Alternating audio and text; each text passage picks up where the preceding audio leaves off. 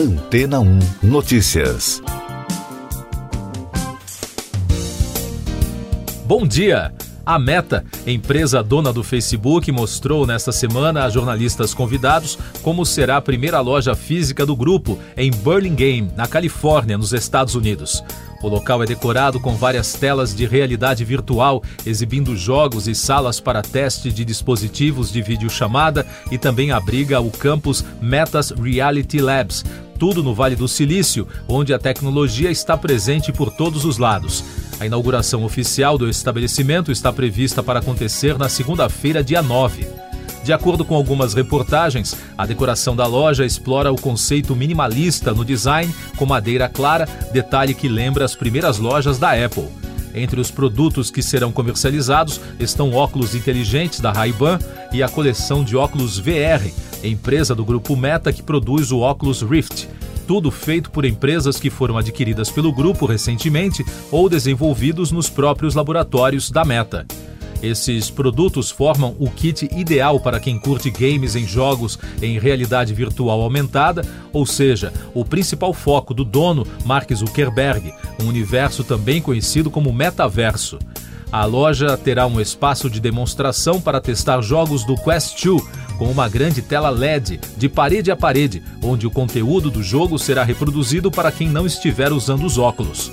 Segundo especialistas em tecnologia, a loja será uma vitrine para a apresentação dos produtos, além de um espaço de interação e consumo dos clientes. No entanto, a construção do metaverso pode levar ainda pelo menos 10 anos, além de outros desafios para o empresário, como a queda no faturamento da empresa e perda de usuários para concorrentes como o TikTok um cenário que obriga a meta a explorar novas formas de arrecadação para dar conta dos investimentos. Por isso, a empresa está explorando outros mercados, como a tecnologia da realidade aumentada para conferência e a loja, que se apresenta como um modelo de metaverso. Os alicerces desse ambiente são a realidade virtual, realidade aumentada, hologramas e internet 5G. O termo metaverso foi usado pela primeira vez em 1992 na obra Nevasca de Neil Stephenson e ganhou os holofotes a partir do ano passado, depois que Zuckerberg anunciou a mudança do nome da empresa. O metaverso, ao lado das criptomoedas e NFTs, são as principais tendências tecnológicas do momento. E daqui a pouco você vai ouvir no podcast Antena 1 Notícias. Veto presidencial a leis de apoio à cultura pode cair, diz Pacheco.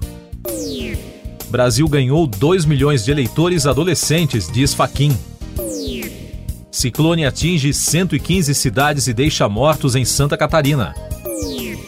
O presidente do Senado e do Congresso Nacional, o senador Rodrigo Pacheco, comentou os vetos do presidente Jair Bolsonaro às leis Paulo Gustavo e Aldir Blanc, que repassariam recursos para o setor cultural, um dos mais afetados pela pandemia. Segundo Pacheco, a tendência é pela derrubada dos vetos. Ele disse que as decisões do presidente serão democraticamente submetidas a uma sessão conjunta do Congresso que ainda será marcada. Na quinta-feira, o veto à lei Paulo Gustavo chegou a ser incluído na pauta, mas a reunião foi cancelada por falta de acordo. Pacheco assume a presidência da República nesta sexta-feira, uma vez que o presidente Jair Bolsonaro, o vice-presidente Hamilton Mourão e o presidente da Câmara dos Deputados, Arthur Lira, têm agenda no exterior. O ministro Edson Fachin, presidente do Tribunal Superior Eleitoral, informou que o Brasil ganhou, entre janeiro e abril deste ano, mais de 2 milhões de novos eleitores entre 16 e 18 anos. O número representa aumento de 47% em relação ao mesmo período pré-eleitoral de 2018 e de 57% em relação aos quatro primeiros meses de 2014. Segundo Faquim, o resultado é um reflexo da mobilização liderada pelo tribunal e que teve adesão espontânea da sociedade brasileira. O ciclone que atingiu a região sul do país causou transtornos em 115 municípios de Santa Catarina. Segundo a Defesa Civil do Estado, 44 mil pessoas foram afetadas, moradores ficaram ilhados, três pessoas morreram devido ao mau tempo e duas prisões foram inundadas pelas chuvas. No total, 7.100 pessoas estão desalojadas e 518 estão desabrigadas. E o número de municípios que decretaram situação de emergência já chega a nove. Essas e outras notícias você ouve aqui na Antena 1. Oferecimento Água Rocha Branca. Eu sou João Carlos Santana e você está ouvindo o podcast Antena 1 Notícias. Destaques da saúde. O Ministério da Saúde da Argentina confirmou um caso de hepatite aguda grave em um menino de 8 anos que está internado em um hospital de Rosário. É o primeiro caso da doença na América Latina. A Organização Mundial da Saúde emitiu em abril um alerta sobre essa doença desconhecida que está atingindo crianças e adolescentes. Nessa semana, a instituição informou que 228 casos foram registrados em ao menos 20 países, principalmente no território europeu.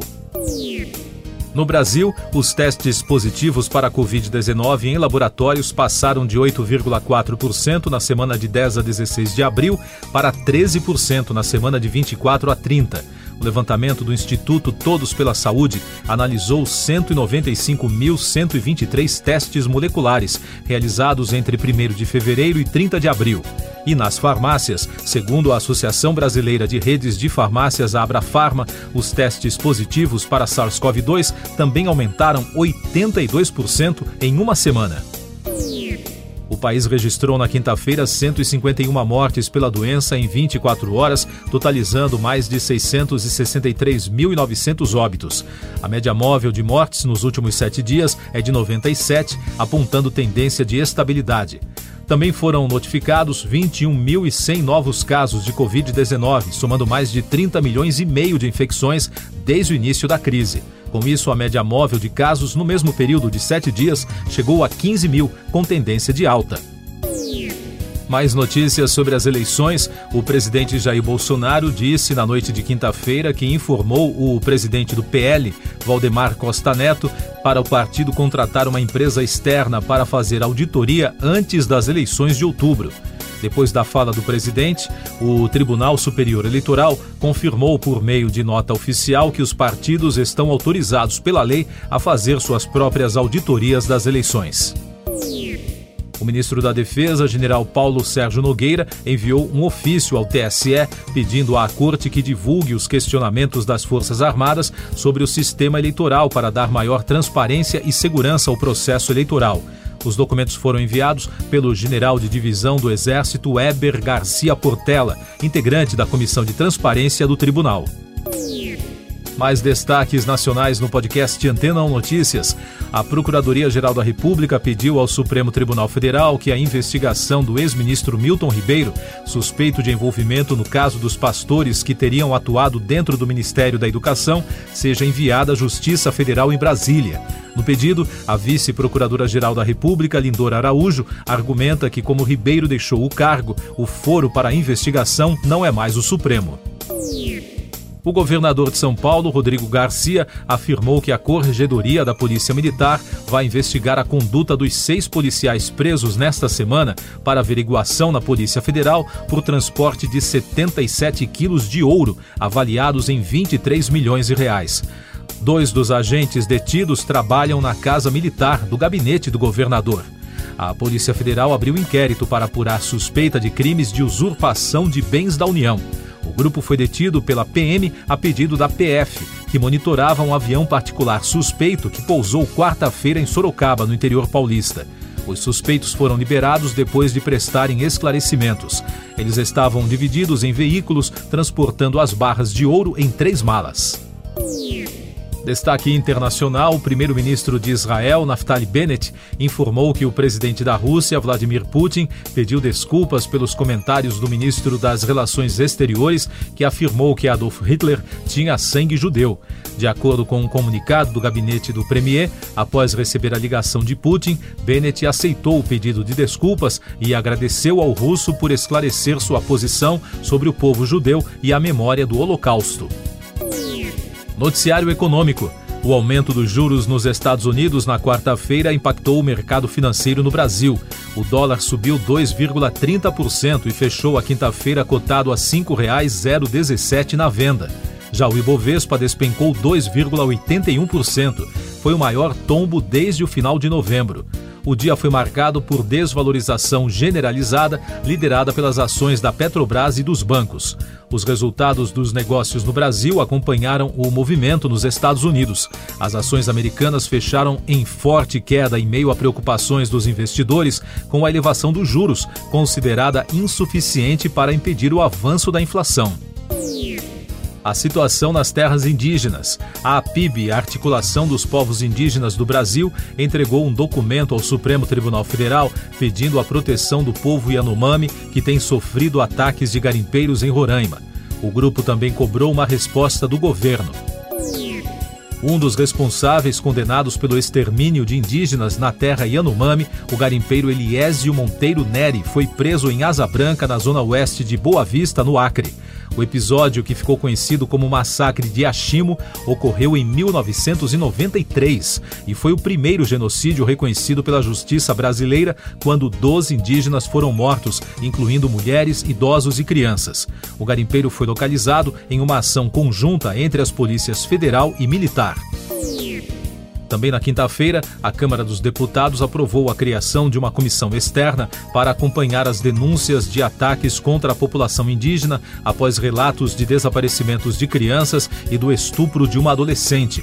O requerimento aprovado é de autoria das deputadas Érica Cocai e Joênia Wapchana.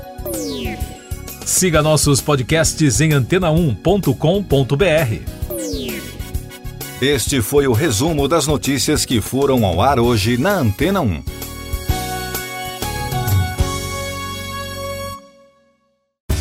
Depois de tanto conteúdo legal, que tal se hidratar com água rocha branca? O consumo regular de água durante o dia traz benefícios para a saúde, como, por exemplo, manter a pele bonita e hidratada. Rocha Branca, da fonte direto para a sua casa.